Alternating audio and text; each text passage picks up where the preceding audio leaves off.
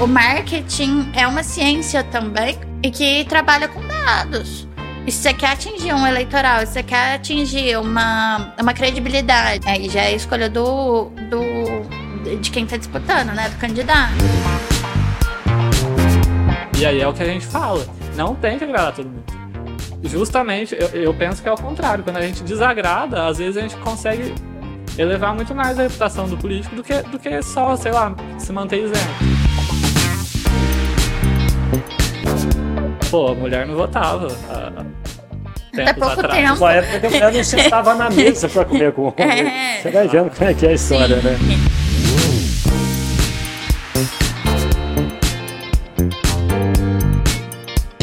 E aí, gente, como estamos? Tudo bem? Chegou mais uma quinta-feira, mais uma edição do Café com Manteiga, mais um podcast chegando aí.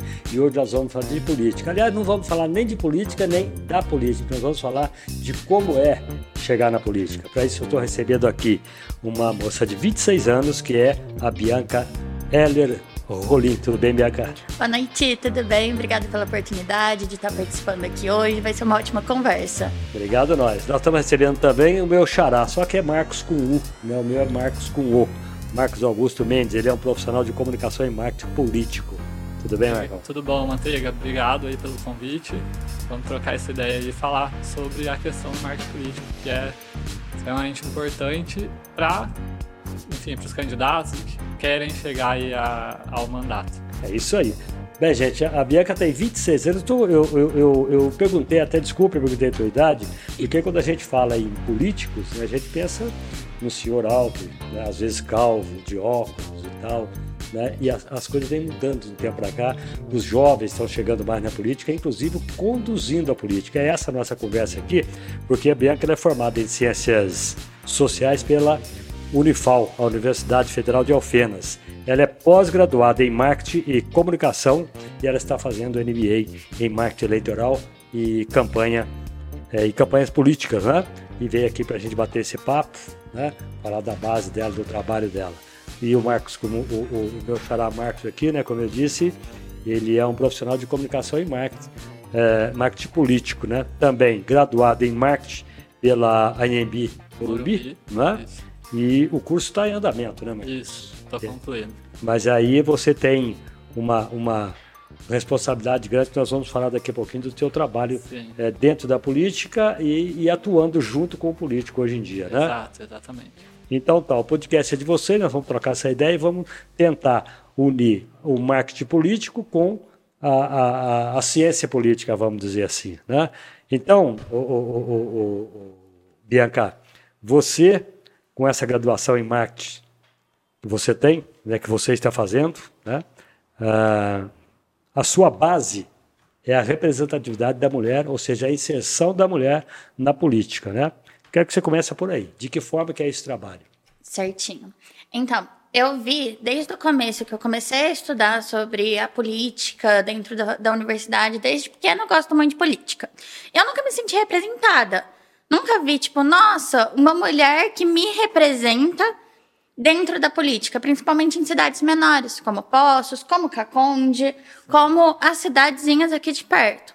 Então, eu estudei 147 cidades no sul e sudeste de Minas para tentar entender um pouquinho mais por que as mulheres não estão na política. Aí você foi na cidade, nas menores? Eu fui em todas as cidades do sul e sudeste de Minas. Isso correspondeu. Quantos, quantos habitantes tem Caconde? Caconde tem cerca de 18 mil habitantes. 18 mil habitantes. Nós, vamos, nós somos hoje, vamos dizer que Sim. 170, 180. Foi esse é, universo. É, as três maiores cidades é. foram as cinco maiores cidades de aqui e... do sul de Minas, que eu tive um carinho especial na análise, uhum. né? Então, Poços de Caldas, Pouso Alegre, Varginha, uhum. Itajubá e Alfenas que, que dá uma diferenciação de, de, né? quantidade de, de pessoas, maior quantidade de cadeiras também no legislativo, que, que é minha principal, meu principal estudo. Mas é, é eu considerei todas elas, fiz uma análise estatística de todas elas de uma forma geral. Então, proporcional de quantidade de cadeira para quantidade de mulheres eleitas. Uhum. É, capital financeiro, partido, tudo isso foi envolto dentro da, dos meus estudos para entender se não tem lei que, que impeça a mulher de estar tá na política, por que, que ela não está? E meu trabalho vai nisso, de conscientizar e educar as mulheres que elas podem estar na política, que elas precisam estar na política e como fazer para chegar lá. Então, o, teu, o, o, seu trabalho é em cima disso. Sim. Né? E, ou seja, a contribuição né, do seu trabalho né, nessa discussão da, da mulher eleita na Isso. política. Entrar e ser eleita, né? Isso. Muito bem. E aí, de que forma que você vai trabalhar isso no dia a dia seu, hoje, aqui dentro da cidade, por exemplo? É, eu trabalho não só dentro da cidade, eu trabalho em parceria com é, um outro profissional, uhum. o Paulo Rabelo, Rebelo. É, o Paulo atua na política faz 25 anos, a gente está fazendo um curso para lançar esse ano agora, em 2024 para as mulheres, então vai ser um curso individualizado, especializado para as mulheres. Uhum. Estamos fazendo um curso também para assessores, então, esse, é, o, o online vai ser para todo o Brasil, ou para assessores. A gente monta algumas turmas e vai até a cidade para dar esse curso, para essa conscientização e educação política e para ensinar como que se faz uma campanha política de sucesso e tem maior resultado. Não só com, com política, como eleição, mas sim como o capital político, para ensinar e ser ensinado. E quando você fala em capital político, você não está falando de capital humano nem financeiro, né? Não, eu estou falando de capital mais intelectual, capital de entender e repassar esse legado e de fazer com que as pessoas também repassem por elas o que você diz. Uhum. E eu acho que isso é o mais importante dentro de uma comunicação política. E daí pode entrar o marketing por aí, Marcos? Como Exatamente. É que é Você é marqueteiro. Primeiro vem essa questão né, do político entender qual é é, enfim, a linha ideológica dele, quais são as coisas que ele vai defender, e aí a gente entra para realmente entender essas questões e compartilhar com as pessoas, fazer com que as pessoas entendam é, o ponto de vista e tudo mais. Toda essa questão do capital político mesmo. Então, o que, que você acha que é, o que, que é que impede? Qualquer um pode responder. O que, que impede hoje a mulher de estar na política? Na tua, na tua cabeça, já que você defende isso. Sim tripla jornada de trabalho, tem a, a historicamente foi negado é, o poder estar, o poder participar, não é influenciado. O governo tenta fazer algumas campanhas, você vê que bem em época de eleição tem bastante campanha sobre a participação das mulheres, sobre a importância, mas a gente não se sente representada nem quer se representar. Porque é tanto impedimento e a gente vê tanto como algo de fora que quando entra fala assim, hum, parece que eu não quero entrar nesse jogo. E não é nenhuma questão é forçada, é estrutural mesmo. É estrutural. É estrutural. E é muito machismo estrutural. Vem de gerações, né? Vem de gerações. A inserção nossa na política foi, foi muito. É, faz pouco tempo, principalmente aqui no Brasil. O índice de democracia do Brasil é baixo. A gente está comparado em países como a África do Sul, como vários outros países, e tudo isso influencia na participação das mulheres. Inclusive, o índice de participação das mulheres influencia nesse senso de democracia, nesse índice de democracia. É uma das da, do que procuram para saber qual o nível de democracia do país. O Marcos, você já fez algumas campanhas, né? Ah, Apesar verdade. do Marcos ter somente 27 anos, né, Marcos? Isso, 27. Então, e você, você, você nota isso já como fazendo o marketing da campanha, numa campanha você notou que a mulher, vamos dizer assim, não sei se eu estou usando a palavra certa, mas ela é meio, meio que marginalizada dentro da, dentro da com campanha? Com certeza, com certeza. A gente tem, é, é, até complexo falar, falar isso, mas é uma realidade, a questão da, das candidaturas de mulheres laranja, né, para cumprir é um requisito, uhum. e, e a Bianca pode até falar um pouco com mais propriedade até em relação a isso, mas acontece muito. Tem muito isso. A candidata laranja. Exato. É o subfinanciamento que é chamado, gente, né? Isso. A gente tem, em 2000, em, em 1995, a gente teve a primeira lei de cotas para mulheres no Brasil. Era 20% das cotas. Em 97, aumentou para 30%. Em 2009, teve uma releitura. Em 2009, é 30% de cada sexo tem que ser, tem que ir a pleito por partido. Uhum. Só que é muito difícil achar mulheres, tanto para o partido, achar mulheres que, que querem disputar um pleito, que querem realmente ser eleitas, que não estão ali só para cumprir o teto, quanto para as mulheres entrar no partido e conseguir verba de campanha, conseguir todo o engajamento que os homens que já estão na política faz tempo uhum. têm. Em 2018, teve uma emenda constitucional, teve uma reforma ali na, nas leis, que implantou 30% do é, capital financeiro de campanha uhum. para as mulheres. Então, não só 30% é, é, precisam se, se, ir a pleito, né, se, elege, se candidatar, uhum. como precisam também disponibilizar essa verba financeira partidária. Só que entra aí a questão. Nas ciências políticas, a gente tem a, a, a, várias, várias leis. E uma das leis é: quanto mais capital você tem financeiro para uma campanha, mais chances você tem de voto. E isso entra na minha pesquisa, porque mesmo essas mulheres tendo mais capital financeiro, tendo uma verba boa de campanha, que seria possível disputar uma disputa justa e ganhar pelo menos uma quantidade maior de votos, elas ganharam de 0 a 5 votos. Então, esse, nós estamos falando aqui de uma mudança, uma mudança na legislação eleitoral de 2009, né? É, é veio de 2009 tá, a primeira. Ela, a primeira, mas a... nessa primeira aí, eu estava vendo que houve um aumento de, de, inserção das mulheres nas campanhas, né? mas a elegibilidade não veio na mesma proporção. Sim. Sim. Né? Em 2009 aconteceu um fato meio atípico, porque mesmo já existindo essa legislação desde 2000 e, desde 1995, em 2009 a justiça falou: se os partidos não elegerem, não vão, não, não elegerem, não, não colocarem a disputa, eles não vão poder assumir as cadeiras. Então os partidos ficaram loucos atrás de mulher para participar da disputa. E até hoje eu vejo muito em campanha, eu vejo muito dentro dos partidos, vai chegando a, a, a parte da campanha, vai chegando esse ano, o pessoal já está caçando até mulher para rua, pescando é, mulher. Tipo, é... vem, vem se eleger. Mas isso não é meio que uma imposição? Ou tem mulher, ou então. Não é uma imposição, porque é uma reparação histórica. Então, a gente precisa desses espaços e dessas legislações para que a gente consiga fazer um movimento contrário e conseguir colocar essas mulheres dentro do pleito. Só que é muito difícil. Eu sou mulher, eu sou mãe, eu tenho quatro trabalhos.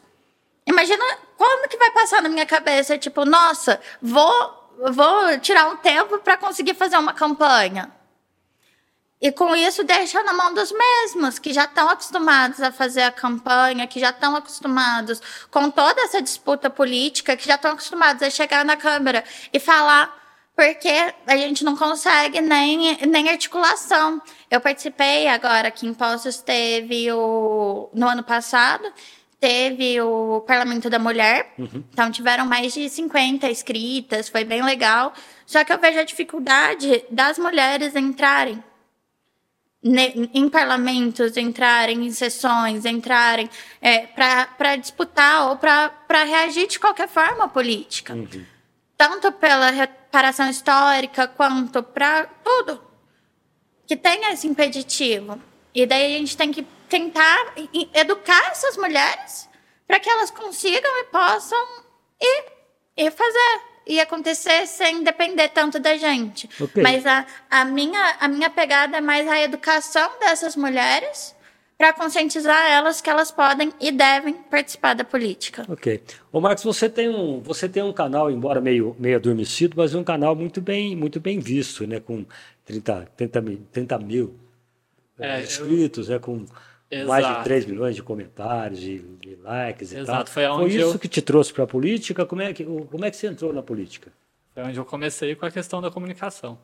É, é até engraçado a, a história, enfim questões na escola, que pegava a câmera, filmava na escola e começava a jogar no YouTube. Tive alguns problemas por conta disso. Passou-se um tempo, criei um canal aí de uma forma mais séria, criando conteúdo mesmo. E paralelo a isso, é, adquirindo experiência né, através disso, paralelo a isso, eu tive envolvimento é, com a política desde pequeno. Minha Mas família... quando você começou, quando você começou a postar nesse canal, você falava de política? Não, não era, não era, de, não política. era de política. Era conteúdo. É, Mas de- era, era um conteúdo mais sério. Não, era conteúdo tipo do dia a dia, é, Ah, estilo tá. de vida mesmo. Ah, tá. Postava viagem, enfim, essas, não tinha envolvimento com a política. Mas, paralelo a isso, eu vivia é, muito próximo da realidade política, porque minha família sempre foi. Sempre, enfim, meu, meu avô foi vereador por, por alguns mandatos. Então minha já tem, você já tem um sanguinho aí, né? Sim, desde criança. Ah. Desde, desde criança. E por conta dessas duas vertentes, é, em 2020 eu fui convidado para participar de uma campanha. E aí juntei as duas coisas, a questão da comunicação, que eu já tinha é, essa certa experiência, enfim, com edição de vídeo, é, fotografia. É. E juntei com a experiência também da vivência política, né? E aí foi, foi onde eu comecei a, a investir. Eu entendi que, tipo, eu preciso é, focar e foquei nessa questão do marketing político. E hoje, hoje você é responsável pela comunicação da Prefeitura Exato. Municipal de, de Caconde. Exato. Através da, da campanha eleitoral que a gente fez, Aham. com o trabalho né, que a gente desenvolveu de comunicação, é, o prefeito me convidou para assumir o setor de comunicação da prefeitura. E, e aí estamos lá desenvolvendo esse trabalho de comunicação institucional que é diferente do marketing político. É, são duas linhas que, que muitas pessoas até é, confundem, enfim, e é, e é basicamente isso. E nós podemos fazer uma divisão aqui, pra- justamente para fazer essa pergunta para você. A comunicação, a- a- a- como é que você vê a campanha, né? o marketing político dentro de uma campanha, eh, da pré-campanha e, e já em campanha? Porque tem uma Sim. diferença de trabalho aí, né? Como é que, como é, como é que você divide isso daí? Exato. É, a partir do momento que a pessoa quer se candidatar à política, ela tem que entender que ela já está em pré-campanha. A, a vida dela se torna uma campanha, uma pré-campanha. Então a gente tem que entender o primeiro, primeiro ponto é esse. E muitas pessoas confundem a pré-campanha com a campanha de fato. A gente tem que, que por- uma linha, uma abordagem mais tranquila, assim, que, que não transpareça a política, muitas vezes, para realmente ir criando essa reputação de forma espontânea. Para ir fazendo uma expectativa, é isso? Um esquenta, vamos dizer assim? É, é só que sem, sem, transpa sem transparecer é intencional. É, é o que a gente fala. Por exemplo, estamos entrando aí num período eleitoral daqui a alguns meses. Exato. É, daqui a alguns meses a gente fala de explicitamente de política. O, o- a pessoa que quer se candidatar. Agora a gente vai com calma, não precisa falar que é candidato, não precisa. É, Não precisa nem Agora- pode, né? É, não. se, se falar que é candidato agora, é, você é impugnado, você não Não, é, consegue. já? Exato. Sim.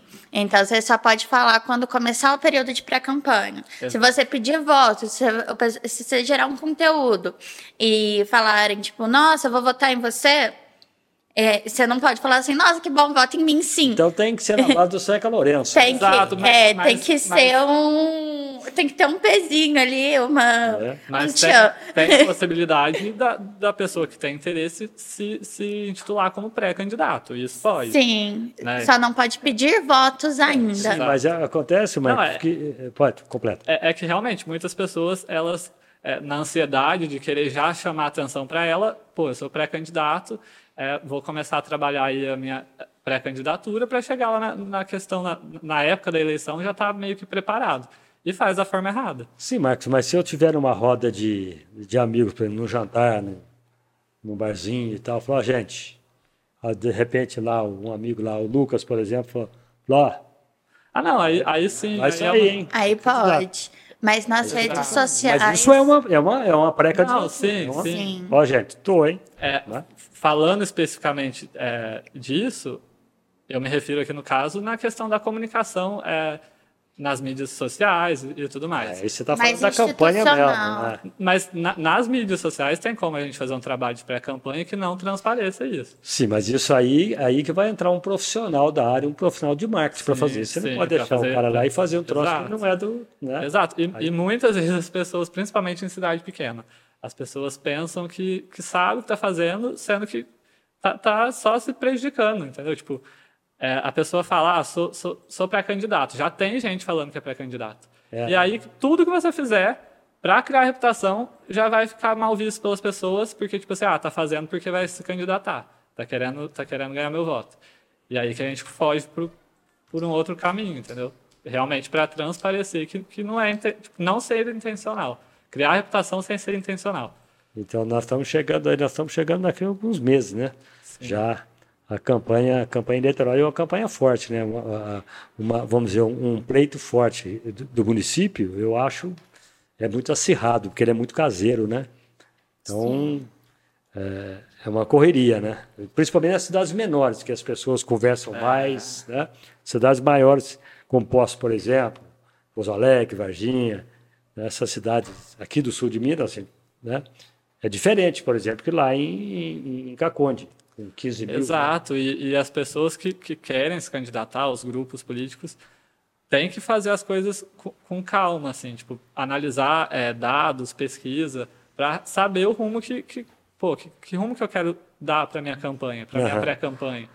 E, e, às vezes a gente vê que, que não é assim que funciona, né? Sim. As pessoas, tipo, você está esperando alguma mudança para essa campanha? Porque você já viveu outras e hoje nós estamos é, a, em alta tecnologia, vamos dizer assim, né? Embora tenhamos muita coisa para aprender ainda de, de, tecnologia, mas nós temos ainda, nós já estamos né, vivendo. Sim, eu participei da última campanha em 2020, é, pra, enfim, campanha de prefeito. Uhum.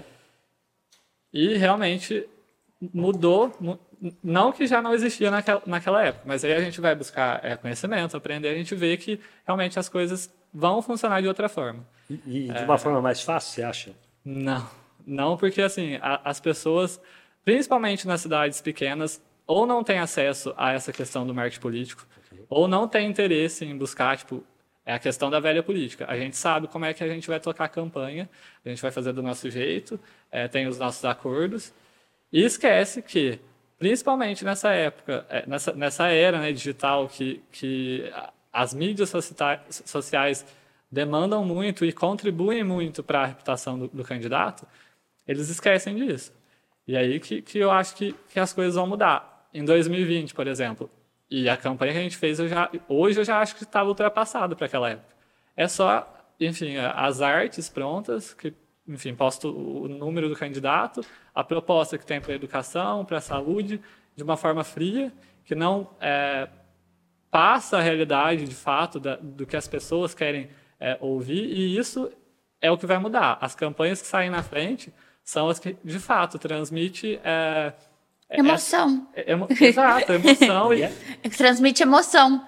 Você, você tem que saber se conectar com a pessoa.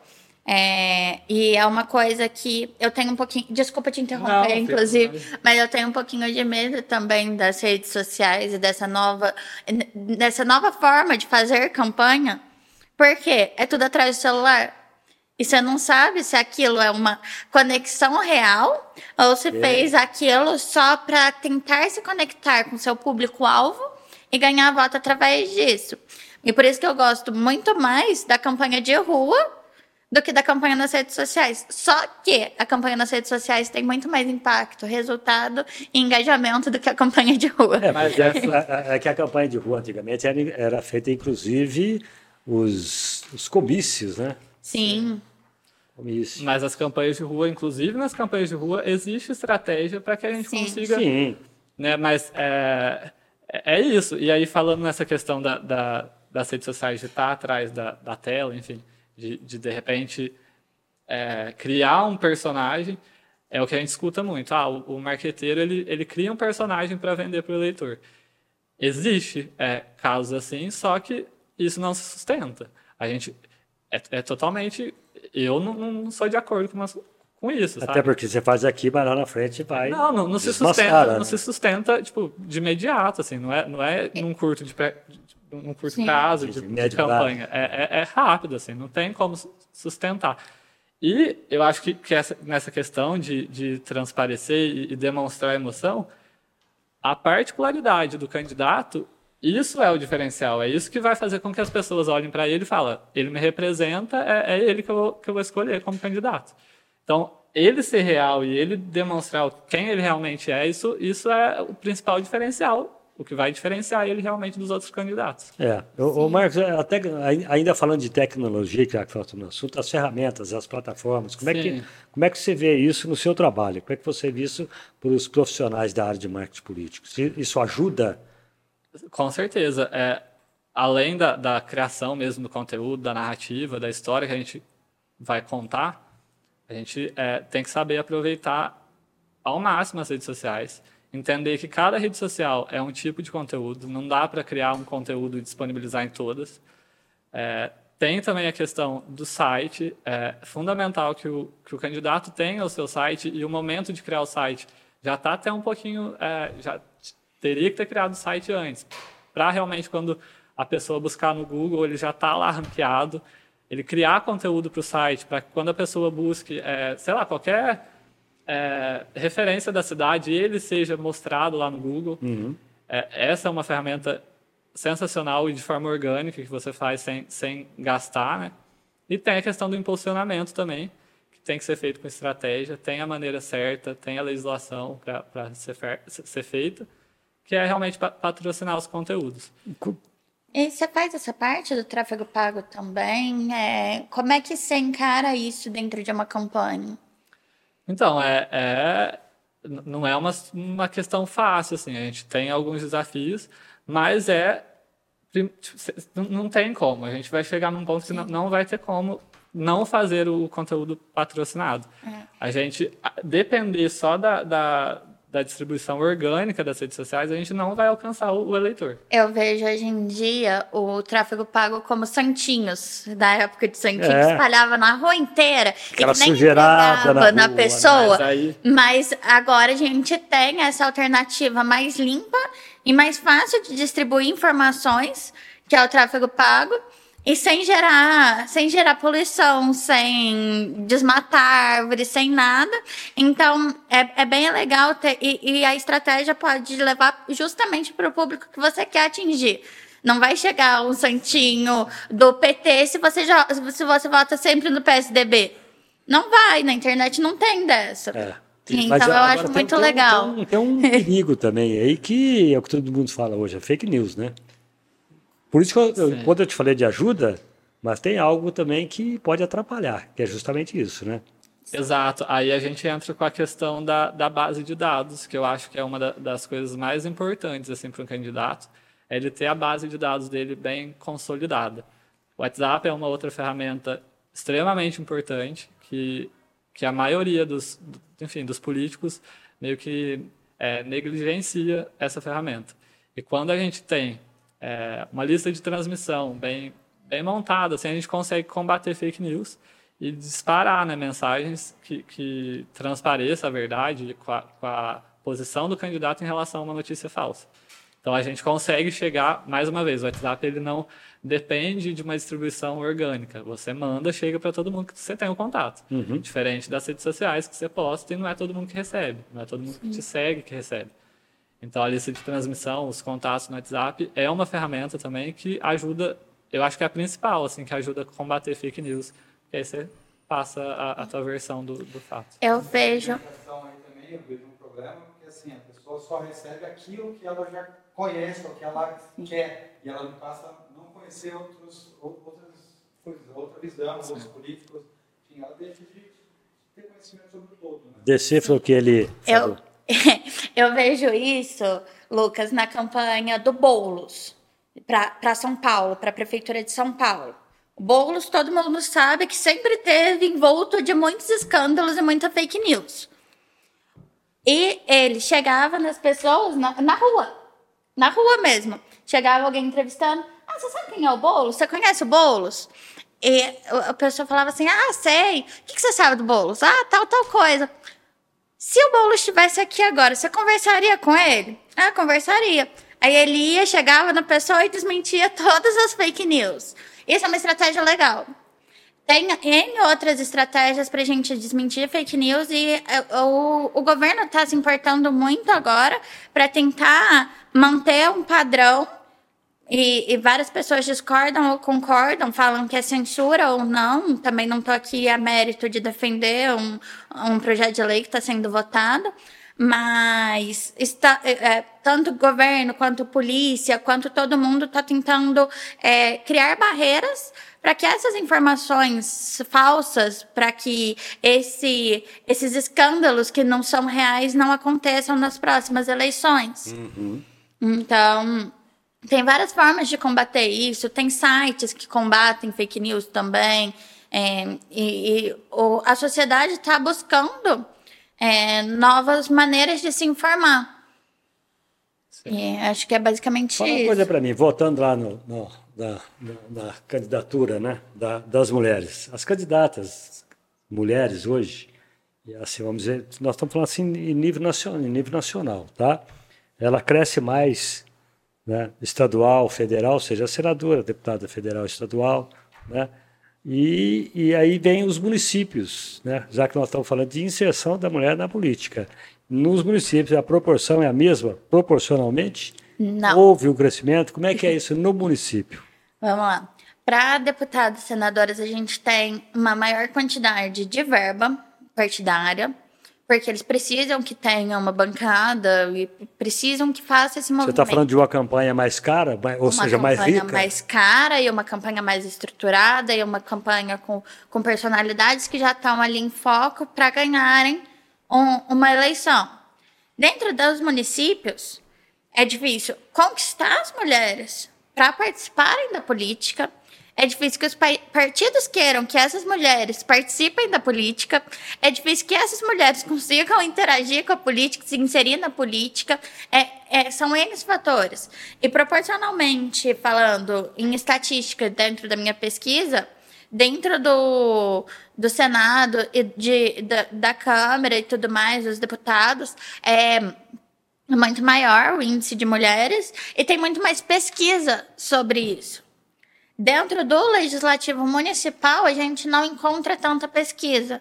Tem muita pesquisa focada em cidade, então, isso falando de uma forma muito acadêmica, muito na área da academia mesmo. Uhum. Tem muita pesquisa, tem pesquisa de mulheres. Eu tive, para fazer uma TCC, eu tive que ler artigo é, em espanhol, em inglês, em, em todos, para tentar entender um contexto mundial, porque aqui no Brasil não tinha tanto, tanta, tanta coisa para eu poder me embasar uhum. cientificamente. Tem pesquisa em BH, tem pesquisa em São Paulo, tem pesquisa no Rio de Janeiro, em cidades maiores. Mas para essas micro-regiões, para cidades menores, que é o caso que a gente conversa, não tem. Então é que, fica aquela coisa muito solta. É, eu não sei se eu estou certo, mas eu, acho que nós podemos, pelo menos, passar por isso. Se eu estiver errado, vocês, vocês me, me corrigem. Se a gente pegar, por exemplo, nós vamos pegar lá. É, em nível é, estadual, ou melhor, em nível nacional, federal, estadual, seja o que for, o que que, o que, que nós temos? Vai entrar lá as candidatas, né, ou seja, as mulheres como candidatas, vai entrar uma advogada, vai entrar uma médica, vai entrar. No quanto nós pegamos, como no, no, isso, eu estou falando de, de, executivo, né? Uhum. Quando nós pegamos legislativo, vamos pegar por Poste de Caldas, por exemplo, por Caconde, as mulheres normalmente vão sair como vereadoras. E quem são elas? É aquela presidente de bairro, não é? Ah, é uma que lidera o pessoal, uma comunidade, uma que lidera ali. Então é um trabalho, ela faz um trabalho pontual onde ela tem uma comunidade, onde ela fez a estrutura dela e ela começa a fazer a base dela por ali. Por isso é uma campanha menor. E eu acho que por isso torna-se mais difícil para ela, né? mais acirrada para ela. Eu não sei se eu se eu se eu tô certo ou, ou eu, eu acho que é um dos fatores. Mas, principalmente dentro de cidades menores, o vereador é eleito várias vezes. A gente já tem um progresso, e se não é o vereador que foi eleito, é o filho dele que foi eleito, alguém que ele indicou. É, tem toda essa questão da velha política. É velha, da política desde que o Brasil, desde a primeira democracia nossa. O cara fica sendo de, vereador lá 10, 20, 30 é, anos. E de indicação né? de voto, e de, é, de conchave político. Isso dificulta muito a inserção das mulheres nesse meio. Ou, é, principalmente nas cidades menores, as mulheres que ganham a eleição são filhas, netas ou é. parentes de algum vereador que não pode mais mais estar tá na disputa, ou se não, é, é raro às vezes que a mulher realmente desperta esse interesse e consegue ganhar as eleições. É por isso que é importante o trabalho que eu estou fazendo agora, que é para conscientizar essas mulheres que elas precisam disputar, que elas precisam entender, que elas precisam saber, que elas precisam se mostrar, que elas precisam falar porque a população é elas. A gente é mais 50% da população, é. mulher é 52%. Eu, eu quando disse, não, disse isso, não generalizei. Mas, mas, é mais ou menos por. Até com homens, é mais ou menos isso que acontece. Eu ia, eu ia, eu ia falar isso. É, essa questão do, do perfil do, do candidato à vereança na, na linha né, é, política, o vereador é o, é o, candidato mais pragmático, é o que está ali realmente no bairro, que está ali é. é sabendo é, qual é a necessidade direta com a pessoa, é ele que escuta. Às então, vezes é o cara presidente de bairro, né? Isso, e, e isso não, não só para as mulheres, realmente. O vereador, ele é o que está ali no bairro, é, é, a, a, ponta de tudo, assim, é, o, é o que, que vai escutar, o que vai, que vai receber a demanda da população. Então, é, por isso que, que muitas vezes esse é o perfil do, do, candidato, daquele que é realmente o líder de bairro, aquele que tem a influência ali ao, ao entorno. E, e é, é, isso. É aquele ele, que vai, vai dar voz para o povo. Sim. É o principal papel do, do vereador, da vereadora, é do, do legislativo. É dar e, voz para o povo. Enquanto nós falamos de capital político, ele vai construindo o capital político dele ali, né? Sim, exato. E daí consegue, dentro da comunidade dele, expandir para uma outra comunidade, para um outro bairro, para a cidade toda, e conseguir ir a pleito e, e ganhar uma campanha. Só que tem que. É esse trabalho de formiguinha. Campanha de vereador é a coisa mais maravilhosa, que é um trabalho de formiguinha muito grande. Eu participei no, nas eleições passadas de. Fui assessora de algumas candidatas em Alfenas, que eu ainda estava em Alfenas para fazer minha faculdade, uhum. né? Então a gente juntou um grupo de mulheres, cada uma de um partido diferente, para eu ajudar elas com algumas Você não é dicas. é partidária, né? Não, não sou partidária, atendo todos os partidos. E, e, eu gosto dessa interação de partidos com partidos, principalmente na base de mulheres, para mostrar que a gente está disputando, mas a gente está disputando juntas. E que a gente pode fazer um trabalho legal juntas. Se uma ganhar, eu posso ajudar ela que ganhou. a, a, outra mulher pode ajudar. Você pode ajudar ela que ganhou. Todo mundo tem que se unir pra gente ter voz lá dentro. E você acha que os homens não pensam assim? Eu acho que não. Você também acha? não generalizando. Não generalizando os homens. Sim. Mas até as mulheres também não pensam assim. Essa é uma política nova que está nascendo agora. Uhum. Tá tendo bastante campanha Pelo de... menos você trabalha para isso. É. Né? e aí, Mike? É, voltando à questão lá da, dos bairros, enfim, do, do, candidato a vereador de bairro, essa é uma questão que a gente enfrenta é, dificuldade de colocar na cabeça do, do, candidato a vereador que ele tem que realmente é, defender um grupo de pessoas. É, nessa questão pragmática mesmo do dia a dia. E às vezes ele se preocupa em querer atingir todo mundo, a população toda da cidade, é, sendo que ele precisa, sei lá, dos seus 2, 3% é, do que da, é, Exato, da, da, votação ali. E, e é isso, às vezes a gente é, vê candidato querendo agradar, agradar todo mundo, sendo que ele precisa falar com um grupo específico de pessoas que pensam igual a ele. Mas um cara que ele é, que é eleito e ele tem uma cadeira, ele, ele, ele não foi eleito para atender só, só a não. comunidade dele. Não, exato. É que assim, alguns candidatos se sobressaem defendendo uma bandeira e, e tá, tá tudo certo, entendeu? Tá. Tipo, é, é, é, ele tá ali, ele foi, foi eleito principalmente para defender aquela pauta, e eu acho que. Porque assim, não dá para candidato, principalmente o vereador, querer falar de tudo. Ele não vai conseguir construir uma reputação, ele não vai conseguir ser lembrado, não, não vai ter um legado. É, não dá para falar mais do que duas, três pautas. Não vai fixar a mensagem na cabeça do eleitor. E não precisa, porque ele precisa de 2, 3% dos votos. E é, e é isso. Se ele, se ele segmenta a comunicação dele, se ele segmenta a estratégia dele, ele vai conseguir atingir muito mais fácil uma parcela da população do que falar de tudo para todo mundo. Tá. E de repente não vai chamar a atenção de ninguém. Ok, já que você está falando assim, vamos falar de engajamento então. Né? Ainda, ainda falando de marketing político e, de, e das ferramentas que nós temos hoje, que as plataformas e, e outros bichos aí que tem para se fazer uma campanha, né? É, esse engajamento político, Como é que, como é que, você, como é que você vê isso para trazer esse eleitor? Trazer e principalmente manter esse eleitor, né? É o que a gente tinha falado em relação à, à questão da, da emoção. Às vezes os candidatos né, é, querem seguir para a linha da, da razão.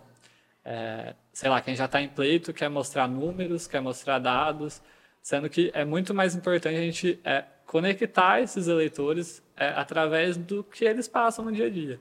É, sei lá, ao invés de falar que conseguiu tantos milhões para construir, sei lá, um posto de saúde, por que não falar o porquê que aquele posto de saúde vai ser importante para o cidadão ali? Contar uma história é, é, muito mais importante e gera muito mais conexão do que falar de números, por exemplo. É, e, e, é isso, acho que, que a gente começa a criar essa mobilização, essas pessoas que pensam igual, através da narrativa, através de contar a história mesmo e fazer com que, as, com que a pessoa se, vê, se veja ali na, na enfim, na, na, questão da estratégia que está sendo montada. E, e, é, e é isso, assim, a gente busca fazer o, o máximo assim, para seguir com essa narrativa aí. Eu concordo, hum. mas eu discordo um pouquinho só. eu discordo do mostrar números não ser importante. É importante você mostrar os números.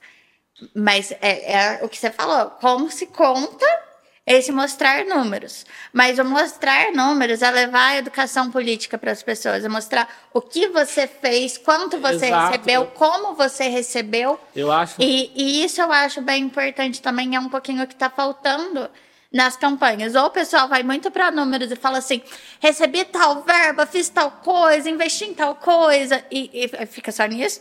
Ou o pessoal fala: olha como foi importante que eu fiz. E não mostra como que fez, mostra só o que fez. Então, eu acho que a gente tem que. É, ponderar muito ter um equilíbrio muito grande nesse mostrar o que fez, como fez e o porquê fez. Eu acho que é essa tabelinha de como, porquê e, e quando e quanto não, é. Não que não seja importante os dados, os números. Só que aí entra a questão da, do, do, do marqueteiro, né? Tipo, Sim. O, que, o que é que eu vou levar, levar, em consideração e o que é que as pessoas têm interesse em ver, entendeu? É isso que você tá falando? Não, não, é nem questão de, de, de, de, importância, de, é questão do que, do que, que eu vou é, fazer com que o eleitor entenda de forma explícita o que eu estou querendo dizer. Porque assim, se eu contar, se eu começar a falar de dados, começar a falar com uma linguagem que o eleitor vai fechar o vídeo, não, não, não vai, não vai ter a retenção. Você está falando de ficar falando tecnicamente. É Exato. É eu preciso ser mais direto e falar, falar o que ele quer ouvir, entendeu? Ele queria uma garrafa, essa garrafa está aqui, foi feita. Isso. Exato. Sem contar os meios de, de que não, forma. Não, dá, dá para contar. Dá para contar. Só que é, é, é, a questão que eu, que eu disse, de não ser muito técnico, não falar é. muito de dados, muito de números. É importante. Tem, só que tem um jeito certo. Tem um jeito isso certo de fazer isso. Ser mais explícito, mais objetivo, é isso? Né? Eu acho que nem ser objetivo, e sim contar uma história, como sim, o Marcos sim. disse. É tipo, olha, consegui essa garrafa d'água porque eu tava com sede. E o Marcos pegou a garrafa d'água para mim.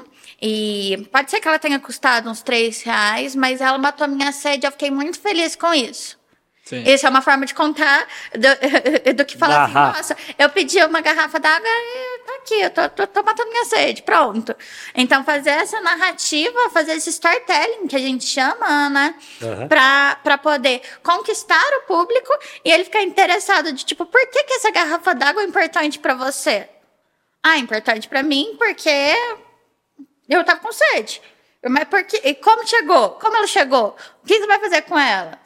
Ela é reciclável? Então, chegar com, com pílulas de conhecimento para o público se, se interessar por você e okay. se interessar pela história que você está contando.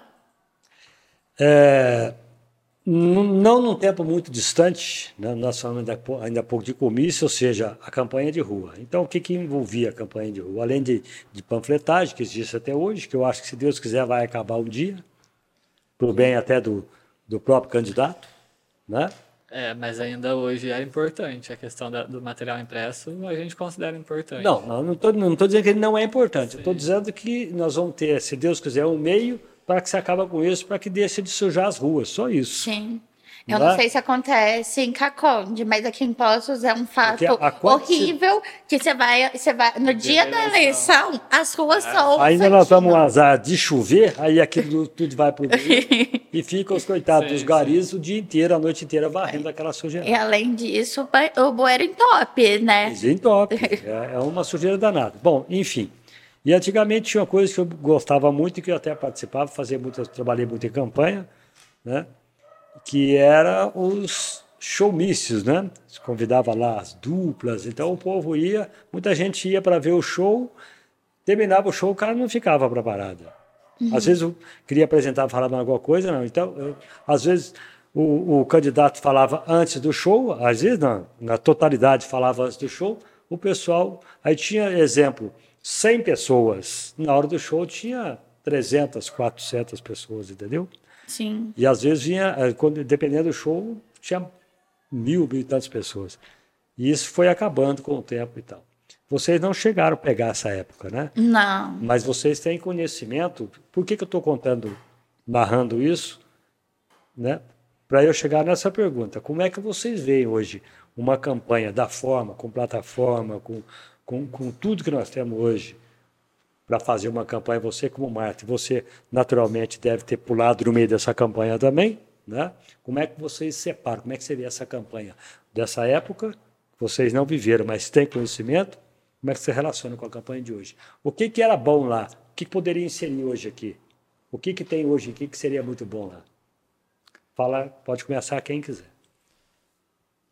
Então, a, a, questão de ter o contato com as pessoas é, é muito importante. Assim, Você está falando tete a tete. Isso, é, é, fundamental, isso, isso não muda. Na última eleição a gente não teve, por conta da pandemia, a gente não teve é, tanto. Teve a campanha de rua, porque estava um pouco mais brando naquela época, mas enfim, não teve comício, nada, nada do tipo.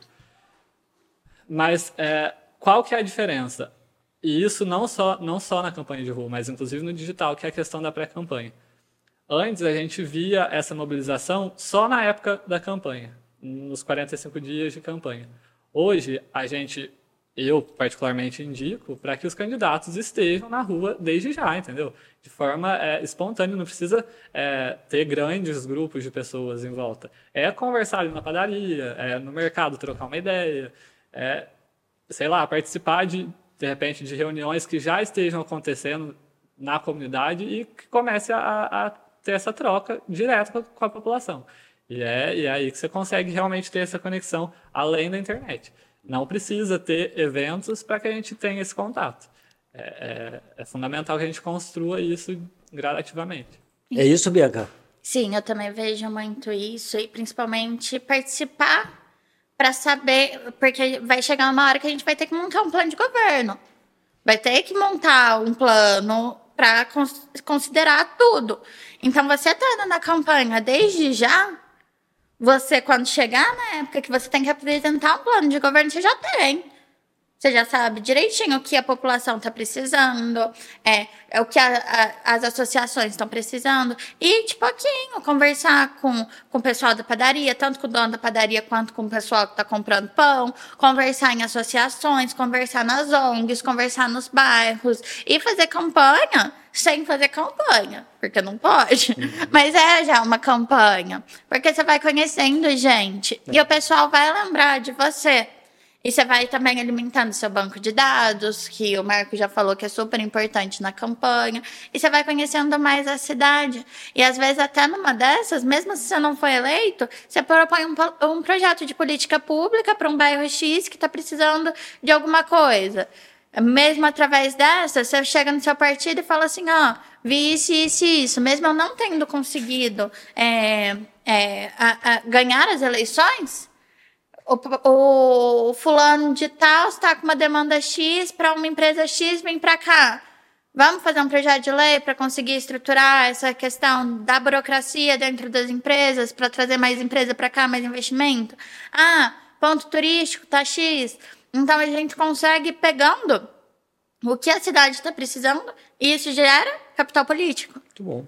Essa, essa questão de estar tá na rua também escutando as pessoas além de ajudar muito na questão da, de, de, entender qual, qual é o cenário da cidade e de começar a pensar realmente no, no plano de governo, nas propostas, isso reduz custo. Porque, sei lá, em cidades grandes, a gente, de repente, não consegue é, ter esse contato com as pessoas a gente precisa investir dinheiro em pesquisa quantitativa, qualitativa, para entender o cenário. E você está lá direto com a pessoa, entendendo qual é a necessidade, reduz custo, porque aí você evita de gastar e aí você começa a entender você por si mesmo, candidato, começa a entender qual é a necessidade das pessoas e começa a direcionar a tua narrativa para, enfim, superar as, as expectativas das pessoas. E consegue principalmente conversar melhor com a sua bandeira. Foi o que o Marcos tinha falado, de ter pelo menos três pautas, três bandeiras principais. Dentro dessas bandeiras, ter algumas pautas para você conseguir direcionar que público você quer falar e como você vai falar com esse público. E é muito importante isso, porque cada candidato tem sua pauta. Cada candidato tem sua bandeira. E e é, é, a, a pessoa se identifica com o, que, com o que aquele candidato viveu, com o que quer viver, o que quer propor. Então, conversar, conversar, essa conversa que antigamente faziam só na época de campanha, hoje em dia, que, que eram os, os comícios, os comichous, né, que você falou? Showmícios. Showmícios. E hoje em dia a gente faz, principalmente candidatos novos, candidatos que nunca foram a pleito, no dia a dia. Uhum. Indo em sindicato, indo em associação, indo em bairro, indo e, e vivendo. E essa é a forma mais pura da política. Porque você não está pagando o povo para ver uma apresentação sim. e não, nem ouvir o que, que você está falando. E sim você está escutando o povo para trazer melhoria para eles. Bem essa só, só para complementar essa questão de é, na, na, época do show misto, de colocar um show para atrair as pessoas e acabava, enfim, todo mundo ia embora. A gente tem algumas situações no digital que acontece que, que acontece da mesma forma. É, agora a gente começa a ver as enquetes, enfim, pesquisas na internet de quem serão os candidatos, quem é que as pessoas preferem. E a gente vê muitas vezes os candidatos se iludindo, é, criando um movimento para que o grupo dele vai lá e vote nele na enquete, e isso não representa de fato que as pessoas estão. Tão... Então, assim, é, é meio que uma farsa, sabe? Tipo, o próprio candidato se, se, ilude e, e aí é basicamente o que acontecia no, no show Miss. Tipo, Sim tinha o show lá, atraía as pessoas, depois ia todo mundo. E aquele montão de gente lá e o candidato na, na cabeça dele Sim. É. é porque é, ia lá por ele, não, ia pelo show. E uma coisa que eu falo muito é que seguidor não é voto. Tem muita não. gente que acha que, nossa, sou influencer, tenho vários seguidores e eu vou ganhar a campanha. Não. Se não fizer um trabalho direito, não vai ganhar a campanha. Então tem que ter essa consciência. Se faz bem o seu marketing pessoal, então tem que fazer bem seu marketing político também. Mas para isso tem que contratar um profissional de marketing político para fazer essa campanha. Eu, eu, eu, eu trabalho com comunicação há 30 anos, né? um pouquinho mais. E eu já fui convidado várias vezes para a política, candidato tal. Só que eu concordo com o que ela está dizendo. O, muita gente acha que o microfone, porque eu não estou no microfone diariamente, nossa, a história não é assim. Né? Sim. Você tem que ter uma base. Quando eu falei para você de uma base, é, de uma comunidade, de um lugar onde você começa um trabalho, você não pode simplesmente sair fazendo campanha e daí. Tem que né? ter conexão. Sem, sem ter conexão nenhuma. Então eu sou muito bonzinho, muito bonitinho, muito não sei o que lá no rádio, mas ó, na política não. Não é? Que trabalho, o que, que eu tenho de, de subsídio para entrar, entrar na política? Nenhum subsídio, entendeu? Uhum. Então eu acho muito, muito, muito, muita gente se ilude com isso daí, né? Achando que engajamento em, em, em, em plataforma, YouTube, essas, né? Sim. Pode trazer isso, em microfone pode trazer isso, Ajuda sim, mas é muito pouco, né? Sim, mas depende, se, não é que é pouco ou muito, é depende da forma com, você, com que você trabalha em cima disso. Tipo, o, o deputado mais votado aqui de Minas Gerais, ele é ótimo nas redes sociais. Ele conseguiu movimentar os seguidores dele, fazendo uma conexão muito grande com o público e conseguiu gerar votos em cima da conexão que ele trouxe. Trouxe algumas coisas que, que não deveriam estar na campanha, trouxe coisas que deveriam estar na campanha e conseguiu gerar um engajamento. É, agora, tem pessoas que acham que só porque são, são engajadas nas redes sociais vão conseguir gerar esse engajamento Exatamente. que não seja político. Exato. Então, tem, tem dois pesos e duas moedas nesse meio. Se você tem bastante gente, é legal, porque favorece muito sua campanha que vai ter mais gente vendo no orgânico. Só que você tem que saber como falar com quem falar o que você está falando, senão não adianta nada. Exatamente. Tem que, eu acho que tem que ter aí, vem aquele, o, o tal do trabalho do marketing, né, Marcos? Não, é. é bem é, feito, né? É a questão da conexão. Se não, se não tem é, conexão com o eleitor, se você não tem um propósito, não adianta ter seguidor. É, é a mesma questão de querer falar tudo para todo mundo e no final de contas não agradar ninguém. É, é, é, isso. Tem que ter, tem que ter um, um, objetivo ali. Você tem que defender alguma, alguma causa que, que vai de encontro com, com o que a pessoa está tá necessitando ali. Para que Muito ela bom. pegue como como é que você difere a, a política, vamos dizer assim? A, dentro de uma cidade de 15 mil tem Caconde?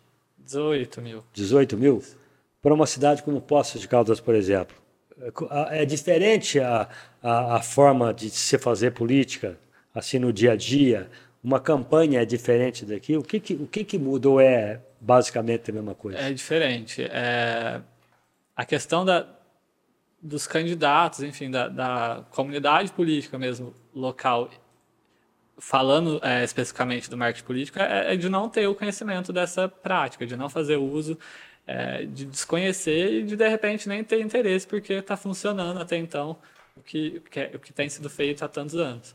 É, a gente vê pessoas que, que se candidatam justamente porque, enfim, é amigo de todo mundo. E, e isso não funcionaria numa cidade maior. Não, por que que acontece? É, em cidade pequena, realmente a gente conhece todo mundo, a gente consegue ter contato com todo mundo, mas numa cidade maior, a gente não, não, não tem como se eleger só sendo amigo das pessoas. Uhum. A gente precisa ter um, é o que eu falei, tem que ter um propósito. E trabalhar, criar essa reputação com, com, é, com antecedência e tudo mais. Então, é, é, eu acho que o principal, é, o principal diferencial é isso. As pessoas não terem conhecimento e a política tá indo, conforme é, sempre foi, entendeu? E aí que as coisas vão começar a mudar quando a gente, enfim, ter pessoas envolvidas que, que têm o um mínimo de conhecimento e comece a expor o que as pessoas de fato quer, quer escutar e não só a, enfim, a, a boa vizinhança, a amizade e tudo mais. Sim. O que, o, o que, que você acha? Quer dizer alguma coisa? É, eu, eu sou, eu tô dando consultoria para uma candidata de São Paulo, capital. Uhum. E, e, daí já Aí, vem tá vendo? Já muda, né? da cidade pequena para cidade que ainda é pequena, mas é um pouco maior, é, nós né? falando de Cacô, Paulo, e de São, São Paulo. Paulo. Em São Paulo, uma, uma candidatura, é uma campanha para vereador é praticamente uma de prefeito. Eu, é, eu, eu tô, tô dando consultoria para ela, um amorzinho de pessoa, inclusive. Ela quer se lançar, ela se lançou já para deputada nas eleições passadas, uhum. deputada federal nas eleições passadas, agora nessa ela tá para vereadora. Só que ela não tem muito tato social. Então eu estou construindo com ela como que ela vai fazer para chegar na população, para chegar é, nos locais e é totalmente diferente a campanha que eu estou fazendo para ela de uma campanha que eu estaria fazendo aqui para uma mulher de Poços. E, e seria diferente é... se fosse para uma mulher de Caconde. De Caconde, que foi diferente do que eu fiz para as mulheres de Alfenas. Então, depende muito do, do contexto da cidade, do contexto de tudo, para a gente encaixar. E é, esse é legal do, do trabalho direto com as mulheres, é que eu tenho tempo para sentar com elas e conversar. Ó, o que, que você quer, quais são suas pautas, o que, que a gente vai defender. Esse trabalho é o que eu mais gosto de fazer de, de tentar consolidar aquilo nela e, e movimentar dentro de, desde já para que ela consiga ter um pleito mais favorecido. Hum. Marcos, o que você acha que é, que é relevante você, você assinalar no final de uma, de, de, de final de, uma campanha, ou seja, o que é relevante para ver o impacto do, do marketing visual durante uma campanha? Finalizou a campanha e vamos fazer um, um vamos fazer uma ponderação aqui, vamos para ver como é que nós achamos. O que, que é relevante você? Depois que a eleição passou. Depois que a eleição passou, até no final da. Ou até mesmo no, no andar da, da, da, da tua campanha, você já, você já começa a perceber, já, já dá para você ir avaliando, aí fazendo uma média ponderada ali. É, no meu ponto de vista, a, a pré-campanha hoje em dia é o momento mais importante é, para um candidato. É o momento que ele tem mais tempo para, enfim, apresentar quem ele é, é, apresentar quais, quais são, enfim, a, seu posicionamento mesmo. Campanha, para mim, é apresentar o número, pedir voto. E aí que depois que passa isso, e durante isso a gente vai tendo, né, vai colhendo os frutos, vai vendo o engajamento das pessoas de forma espontânea. É o que ela disse, seguidor não é voto, like muitas vezes não é voto.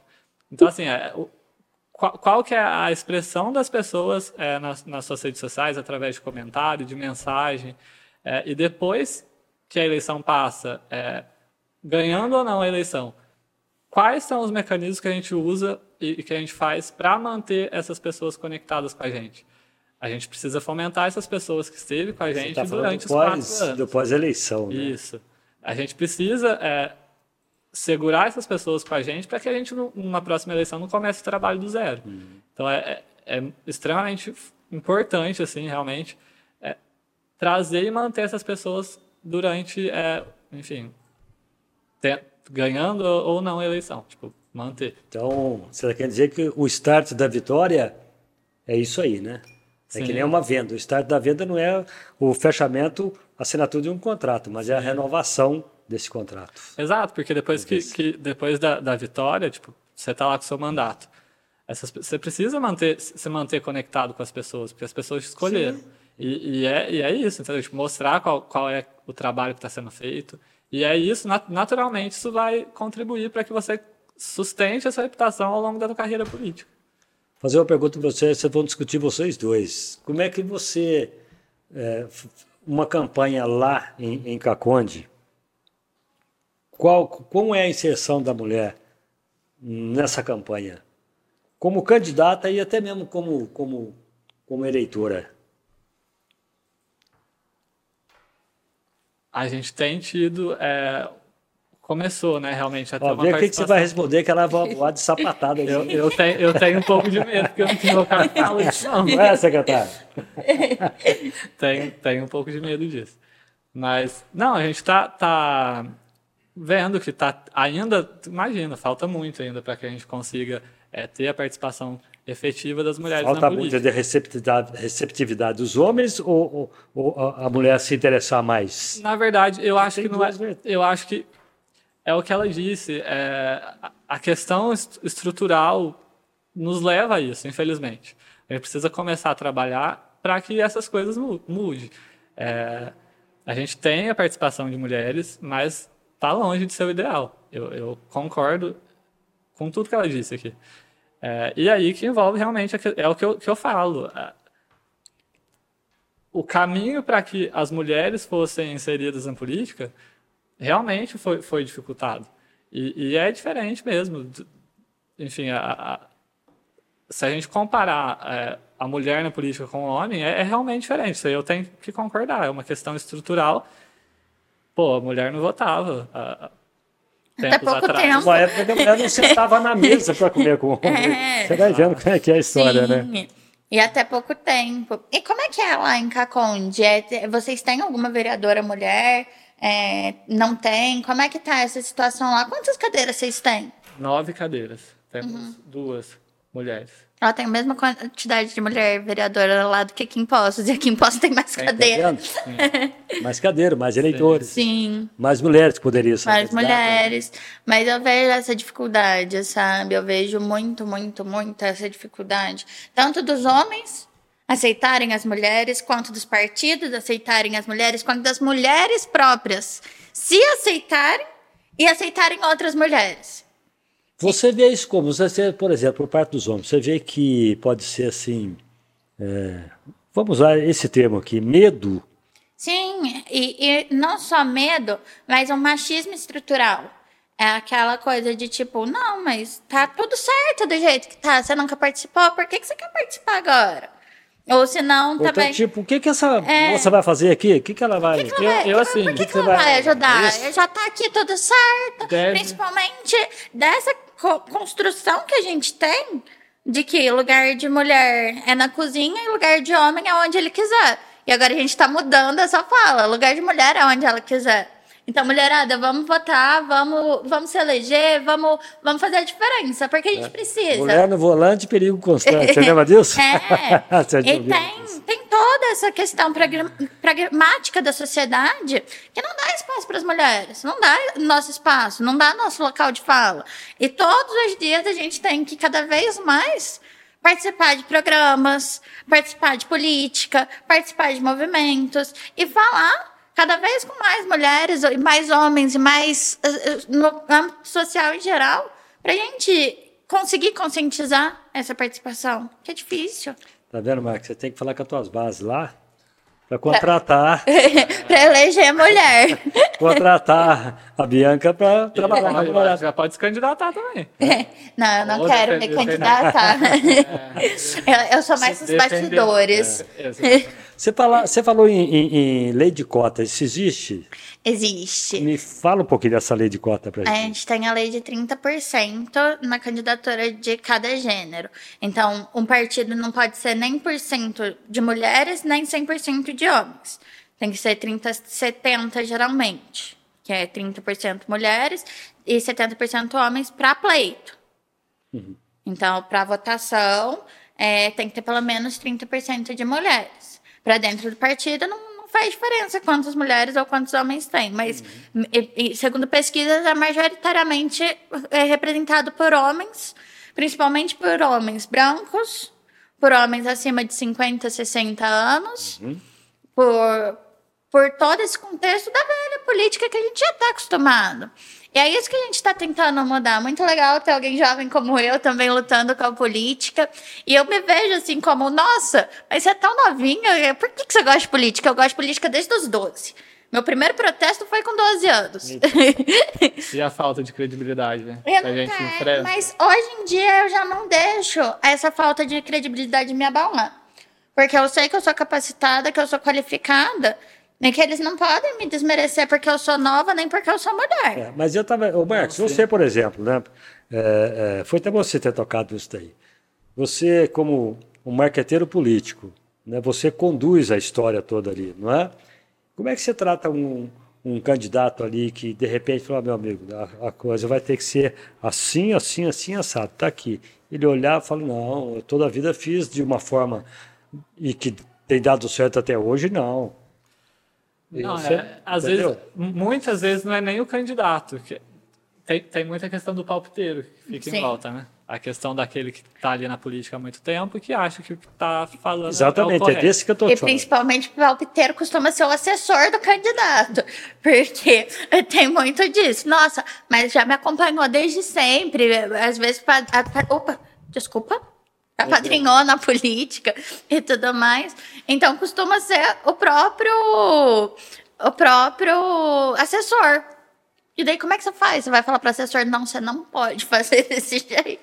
Não, é, é assim, a gente tá, tá aqui para orientar e, enfim, colocar o melhor caminho do nosso ponto de vista, com questão, é, enfim, voltada para estudos, estratégias.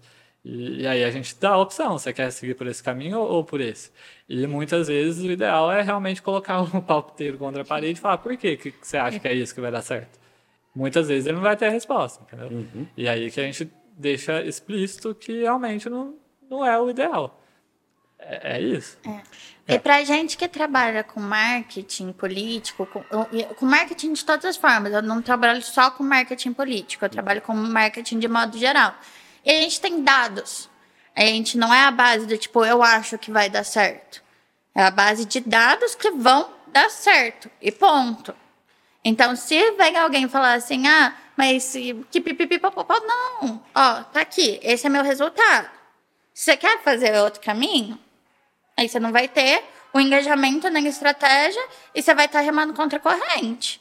Então é bem essa relação de tipo mostrar que é o marketing é uma ciência também e que trabalha com dados. E se você quer atingir um eleitoral, se você quer atingir uma, uma credibilidade, se você quer seguir, Aí já é escolha do, do, de quem está disputando, né? Do candidato. Mas eu faço isso com meus clientes. Tipo, ah, mas não gostei disso. Ó, isso está tendo mais engajamento, esse áudio está em alta, você tem que fazer isso por conta de assim, assim, assado. Você quer fazer? Ele, ah, agora eu entendi. Eu acho que muito do não quer fazer é a falta de entendimento do que é. Uhum. E quando a gente senta, conversa, explica por que você está fazendo isso, não, eu nunca tive muito problema. Não sei se você já teve problemas com candidatos que não quiseram fazer. Não, mas relacionado a, a pessoas que estão em torno, às vezes a gente tem, tem, houve resistência, sim. né? Sei lá, um exemplo, um exemplo que, que acontece às vezes. É, de repente, o candidato ou o político tem que se pronunciar ou falar, enfim, se, se manifestar para as pessoas. É, aí entra jurídico, às vezes entra assessor, realmente. Isso, isso conversando com amigos assim da, da área, a gente troca essas, essas figurinhas e, e escuta isso.